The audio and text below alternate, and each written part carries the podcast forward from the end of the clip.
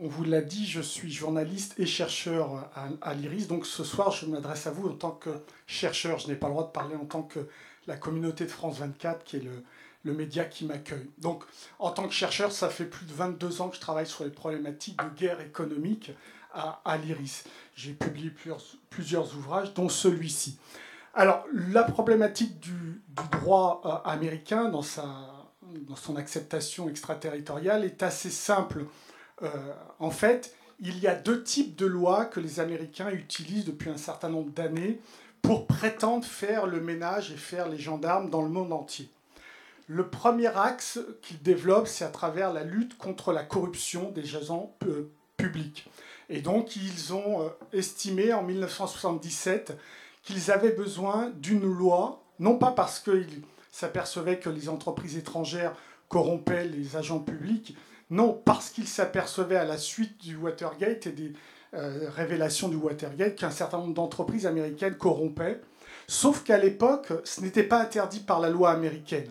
Le problème, c'était uniquement que vous n'aviez pas le droit de ne pas déclarer les sommes que vous utilisiez pour corrompre. Ça, ça posait un problème aux Américains. Et ce qui posait un vrai problème aux Américains aussi, c'est que, que cette corruption commençait à avoir un certain nombre de parasites sur la diplomatie américaine. Donc en 1977, ils ont décidé une loi qui s'appelle le FCPA, hein, Foreign Corrupt Practice Act.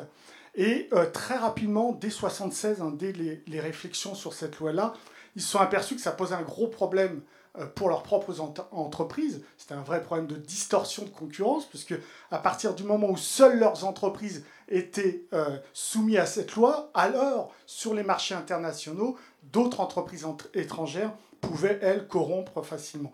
Donc ils ont tout simplement décidé comme stratégie dès 1977, euh, des présidents Carter, qu'il fallait imposer leur loi à l'ensemble du monde entier.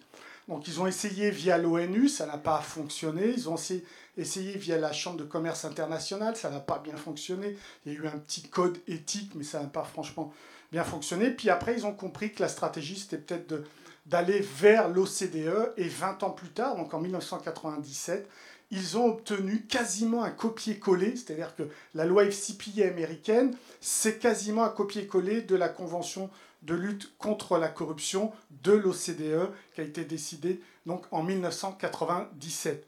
Donc voilà le premier axe de développement, la lutte contre euh, la corruption. Et deuxième axe, c'est la lutte contre la violation des embargos décidés par les États-Unis.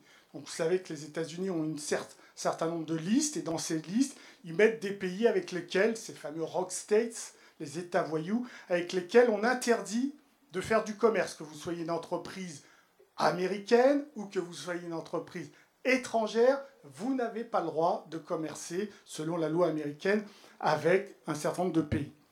Donc ça commence avec, euh, ce qui est fort pour nous, 1996, deux lois qui vont nous impacter très fortement. La loi Helms-Burton, donc contre Cuba, qui est une loi politique, puisqu'elle dit dans son titre 1, il faut renverser le régime castrice. Et évidemment, dans son titre 3, elle dit, vous, entreprise américaine ou étrangère, vous n'avez pas le droit de commercer à hauteur de X milliers de dollars avec les Cubains. Donc première loi Helms-Burton 1996 et quelques mois plus tard vont suivre les lois d'Amato-Kennedy qui elles vont s'adresser à l'Iran et à la Libye. Donc Iran, Libye, Cuba, interdiction de faire du commerce et on projette la loi euh, américaine dans le monde entier pour pouvoir frapper ceux qui ne respectent pas ces lois américaines.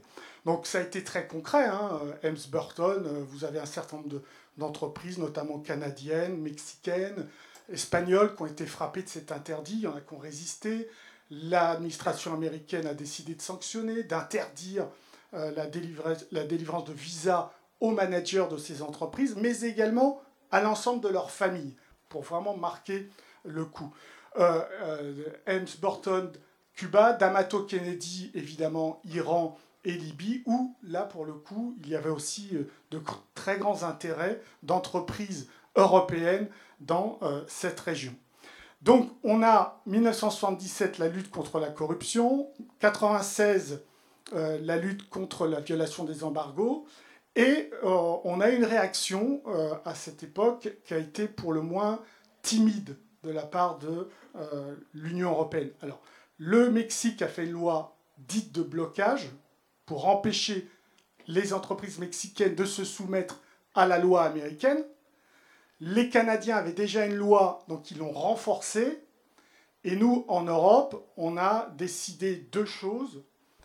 Une, c'est le règlement européen de 1996, essentiellement fondé sur la loi Ems-Burton, donc règlement qui interdit aux entreprises européennes de se soumettre à la législation américaine et qui permet, si une entreprise européenne est victime de la législation extraterritoriale américaine, qui permet d'attaquer cette entreprise et de geler les fonds de ces entreprises si elle en a en Europe. Donc vous voyez, l'arsenal était, était fort, il était fort sur le papier, puisque évidemment, comme toujours, comme souvent, l'Europe parle beaucoup, mais il y a très peu d'actions.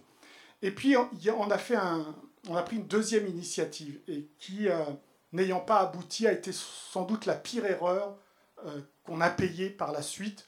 C'est, euh, on a décidé, l'Europe a décidé de porter plainte à l'OMC, essentiellement sur la loi Helms-Burton, parce que la loi d'Amato-Kennedy portant sur la Libye et l'Iran, ayant eu un certain nombre de résolutions au Conseil de sécurité de l'ONU, les Européens étaient moins à l'aise euh, euh, d'attaquer D'Amato Kennedy à l'OMC. L'immense erreur de l'Europe, c'est pas avoir poussé cette logique au bout. Le problème, c'est que, évidemment, pour les Américains, il était hors de question de se faire condamner, d'être les premiers condamnés à l'OMC, puisque souvenez-vous, 96, c'était le de quelques années avant, et en gros, les Américains créaient cet instrument qui portait leurs valeurs libre-échangistes dans le monde. Donc pour eux, être le premier pays à être condamné, c'était terrible. Donc il y a eu une négociation entre le président euh, Clinton et les Européens, et l'immense erreur des Européens, c'est d'avoir cédé à cette négociation, puisque le cadre de la négociation, vous allez le voir, il est assez mince pour les Européens.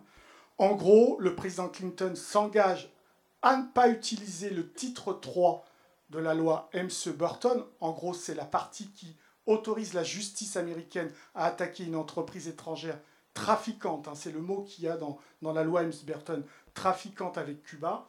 Donc il s'est engagé à ne pas utiliser le titre 3 et il s'est engagé également à aller voir le Congrès de manière à ce que le Congrès, lui, lui également, ne s'engage pas.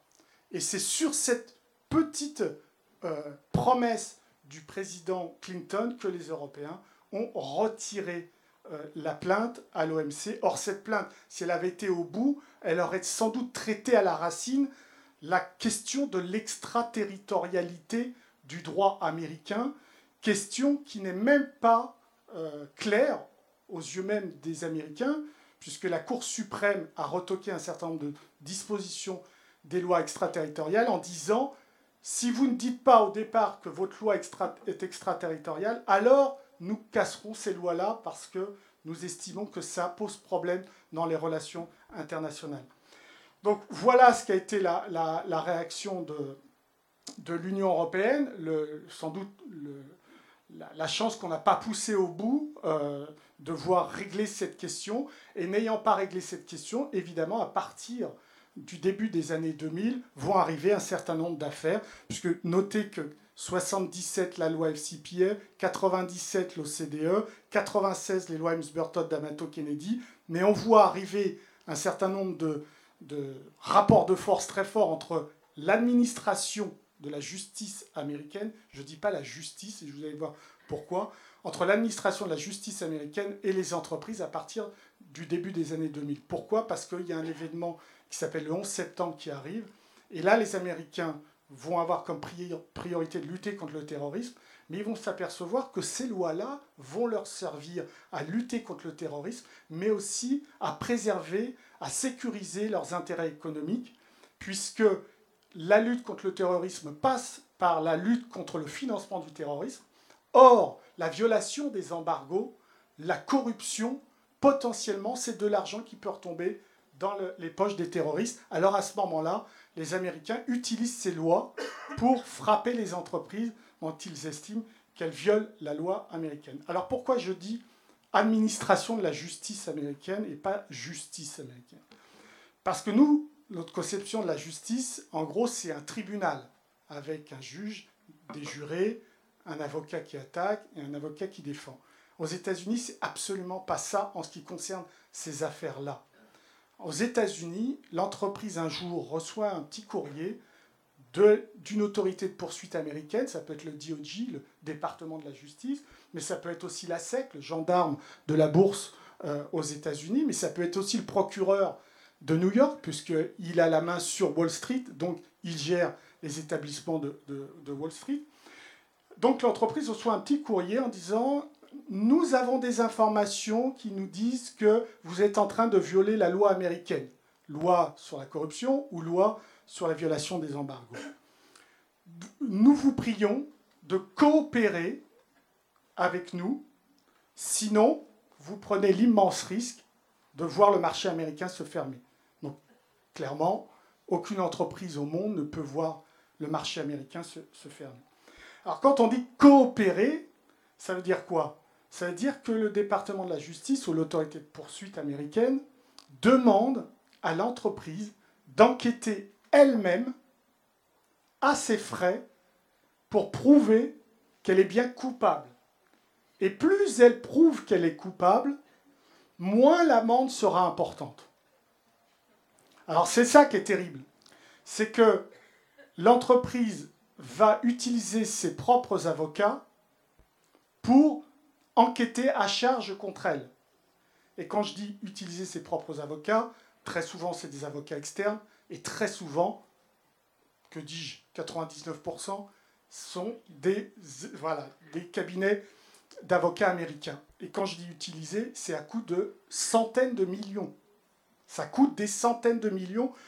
Sur l'affaire BNP, les bruits qui ressortent maintenant de, de ceux qui étaient euh, dans cette affaire-là, maintenant, ils nous parlent d'un milliard en frais d'avocat, forensique également. Donc l'enquête interne, c'est quoi? C'est vous allez nous prouver que vous avez bien violé la loi américaine et vous allez y mettre les moyens. Et après, si nous sommes satisfaits, il y a tout un système de critères très pragmatiques, etc. Donc on passe tout ça à la moulinette si nous sommes satisfaits, si vous avez bien prouvé que vous êtes euh, méchant, alors on va décider d'un montant, d'une amende. Alors pour la BNP, ça a été 9 milliards, pour Alstom, plus de 700 millions, etc. etc. Donc voilà une administration de la justice, puisque le juge américain n'intervient qu'à la toute fin du processus, et le juge américain, il vient simplement tamponner l'accord entre l'entreprise et l'autorité de poursuite américaine, à tel point qu'on les appelle les juges tampons, à tel point que certains juges américains commencent à se dire mais est-ce que c'est notre boulot de tamponner? Et certains juges ont refusé de tamponner. Simplement, le DOJ, donc le ministère de la Justice américain, a fait appel et dans la plupart des cas, le juge a perdu. Il a dû tamponner ce, cet accord. Voilà donc le process, le cadre général, et on pourrait insister euh, à travers vos questions par rapport au risque, évidemment, euh, le fait de faire appel à un cabinet américain, anglo-saxon, euh, c'est garanti une fuite d'informations. Euh, et là encore, sur l'affaire BNP, sur d'autres affaires, ce n'est pas 300 informations qui sont parties, c'est 300 000 informations. Il y a des avocats qui témoignent dans ce livre et qui disent qu'ils en avaient marre de coucher avec l'ennemi. C'est dire dans quelle position on les mettait, payés par leur entreprise, mais travaillant à charge.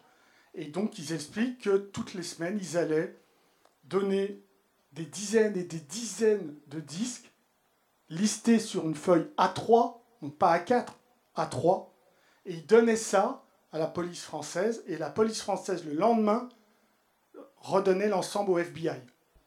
Évidemment, vous avez là un écosystème qui fait que non seulement on poursuit, non seulement on récupère de l'argent, entre parenthèses, il y, a une, petite vanne qui se fait à New York quand on travaille les, avocats français, on leur montre un certain nombre d'immeubles qui ont été édifiés grâce à l'argent des sanctions, donc on se moque un petit peu des, des Européens là-dessus. Donc non seulement il y a une amende, non seulement l'entreprise s'est vidée de son information, mais en plus, l'ensemble de ces informations vont rejoindre des banques de données qui appartiennent à la communauté du renseignement américaine. Donc vous voyez les risques, non seulement sur la souveraineté économique, c'est la souveraineté technologique. Dans Alstom, on a perdu quand même euh, la souveraineté sur un certain nombre de technologies nucléaires, ce qui est quand même embêtant. Mais plus globalement, cette guerre économique, elle se fait à travers aussi la guerre de l'information. Et dans ces cas-là, grâce à l'exportation du droit américain, on récupère des milliers et des milliers et des milliers d'informations et on les met au service des intérêts économiques des États-Unis. Voilà.